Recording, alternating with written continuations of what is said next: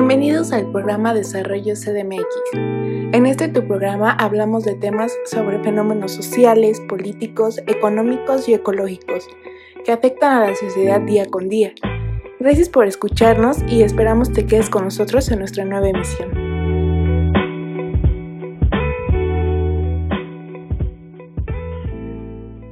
Bienvenidos a todos los que nos escuchan. Soy Fernanda Telles y el día de hoy realizaremos una discusión muy interesante sobre el desarrollo urbano en la Ciudad de México y la zona metropolitana. Este es el impacto ambiental y social y económico que hay que respectivamente es un tema muy polémico, pues actualmente nos encontramos en una emergencia ecológica.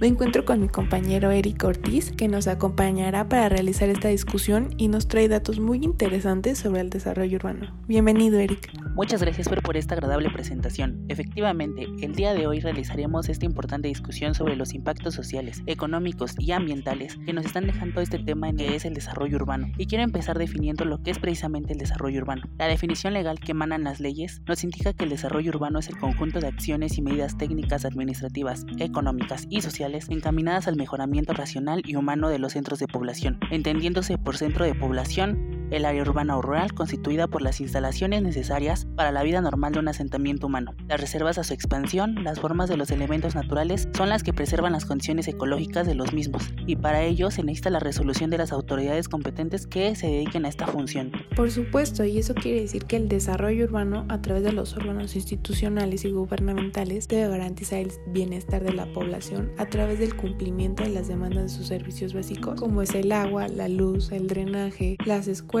o los centros de salud, entre otros. Sin embargo, no todo es como pinta. El concepto de desarrollo urbano se construye día a día, desde que se arregla una calle o una banqueta hasta la unificación de una colonia nueva y la prestación de servicios como agua, luz, drenaje, entre otros. Es algo que debemos recibir y las dependencias municipales, locales y federales nos deben otorgar porque son servicios vitales para el desarrollo de una población. Sin embargo, a pesar de que existen leyes que deberían regular esta expansión territorial, no existe dicha regulación, pues cada vez vemos más problemas de movilidad y concentración de la población desde la Ciudad de México y la zona metropolitana. Claro, y esto lo podemos analizar desde la teoría de la estratificación, la cual dice que ninguna sociedad podría existir sin estratificación o sin clases, donde toda sociedad requiere un sistema de estratificación y eso es lo que pasa hoy en día en la Ciudad de México. Todos los que trabajan en ella vienen de la zona metropolitana y estas zonas carecen de servicios, como bien lo sabemos, tienen una mala calidad de vida en las viviendas y los cerros están terriblemente invadidos de casas porque ya no hay espacio y hay una mala regulación en cuestión de la unificación de estas colonias, mientras el propietario del predio ejido fraccione y venda, de inmediato se poblece el lugar y al municipio alcaldía no le queda más que unificar la colonia nueva. Los vendedores tienen estrategia para las ventas de terreno y pues la gente que necesita un pedazo de tierra para vivir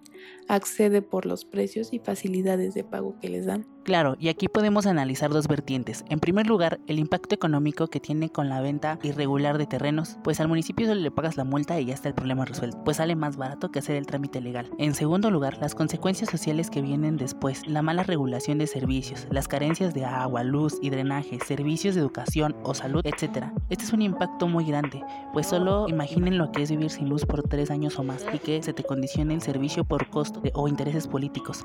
Son cosas que pasan principalmente en los municipios de las zonas metropolitanas. La inseguridad que se vive, viajar tres horas a tu trabajo o viajar tres horas de regreso, con la finalidad de mejorar un poco tu calidad de vida, porque los pagos en las fábricas cercanas a estos lugares es verdaderamente mínimo y es una explotación laboral que se vive día a día. Evidentemente, y es triste saber que no solo es un daño de la sociedad, sino también del ambiente pues las zonas protegidas poco a poco se van perdiendo con la expansión territorial. Y ese es el problema, el desarrollo urbano debe ir de la mano con el desarrollo sustentable, pues es una de las razones por la cual se debe analizar y enfrentar la problemática de la sustentabilidad dentro del desarrollo de las ciudades. Es el aspecto en la que la ciudad tiene un impacto relevante de la sustentabilidad global, por ejemplo, a través del efecto de las emisiones de CO o CO2, NOx por parte del tráfico vehicular sobre el llamado efecto invernadero pero las mismas causas que ponen en peligro a la sustentabilidad global impactan en la sustentabilidad local, lo cual se sugiere que sea más eficiente enfrentarse a un mismo problema desde lo local y no a partir desde un nivel global, pues esto facilitaría resolver las problemáticas que existen dentro de la población en cuestión del ambiente. claro, la ciudad debe ser entendida desde el punto de vista como sede de la interacción social que tenemos, de la creatividad y del bienestar colectivo. Sin embargo, los procesos que dan origen al crecimiento desordenado y limitado que sufre la ciudad, como el caso de la zona metropolitana del Valle de México, en periodos de despegue económico y de rápida industrialización, los procesos de urbanización difusa, metropolización, los procesos de urbanización ciudad-campo y la problemática de movilidad y de consumo energético hacen que hoy, día la ciudad sea insostenible. Adicionalmente a este conjunto de factores se accionan las transformaciones globales de la sociedad y la dificultan con las que las políticas públicas que se ocupan del problema de la insustentabilidad del desarrollo urbano de las ciudades, pues nos señalan que deben de ser tomados en cuenta, ya que cabe mencionar que como el autor Kamangji son reflejo de una insuficiente accesibilidad a los beneficios del ambiente urbano para algunos ciudadanos, porque tienen una influencia sobre el funcionamiento global. En pocas palabras, eh, tenemos problemas que no toda la población tiene acceso para resolverlas. A veces quisiéramos como resolver la parte ambiental de una manera eficiente o de una manera correcta, pero no sabemos cómo porque los mismos órganos institucionales no nos proporcionan la información necesaria para poder desde plantar un árbol afuera de tu casa hasta cómo solicitar servicios y cómo poder mejorar tu calidad de vida con los servicios que verdaderamente te debería ofrecer el municipio o el gobierno y no lo hacen. Incluso esta mala regulación legal pues es lo que causa problemas graves en la sociedad porque pues afecta principalmente a las personas que están en la periferia. Dentro de las que están en la población de la zona centro no tienen tantos problemas porque se les atiende de una mayor eficiencia a las demandas y claro es porque debe dar una buena reputación o imagen a esos lugares y sin embargo los que son de clase media baja que viven en estas zonas metropolitanas son las que viven más y mayor desigualdad dentro de la población. Es muy extenso el tema, pero para ir cerrando cabe mencionar que la zona metropolitana del Valle de México es el principal escenario económico y social del país, y lo será al menos por unos años más, pues cabe mencionar que el Estado de México es la entidad más poblada, seguida por el Distrito Federal. Asimismo, la alta densidad de la población y concentración de actividades productivas implica la presencia de factores de presión ambiental y es por tanto un ecosistema crucial para la sustentabilidad. Además, este desigual de crecimiento en la zona metropolitana ha generado una hiperconcentración poblacional en un área limitada, lo cual encuentra su relación con la creciente y hasta mayoritaria participación de las actividades económicas, tanto de la industria como de otros servicios. Por ser sede del gobierno federal y por concentrar los mejores lugares educativos, la zona metropolitana del Valle de México fue el espacio más dinámico de la economía nacional. Imagínate, tanto en la sustitución de importaciones como en el desarrollo del mercado interno. Todo apoyado fuertemente por esquemas de protección gubernamental.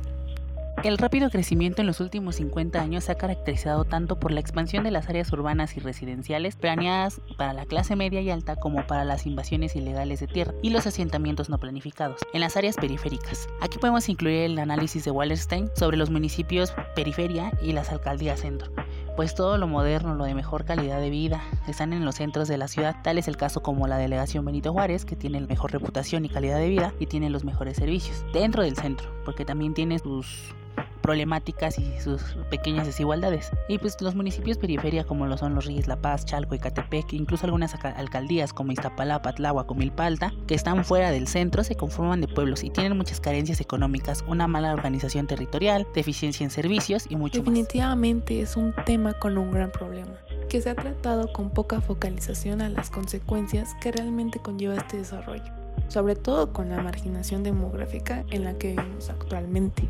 Y a ti, Eric, no me queda más que decirte que de verdad muchas gracias por este tema tan interesante que nos debatimos el día de hoy. Y les pido por favor a ustedes que sigan sintonizándonos para más información.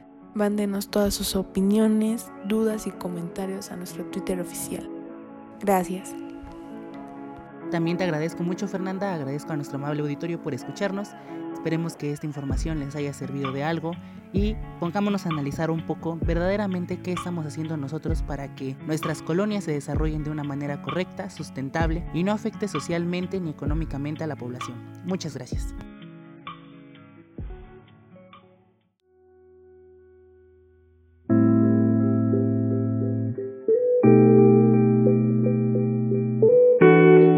Gracias por acompañarnos en esta sección y escuchar nuestro podcast.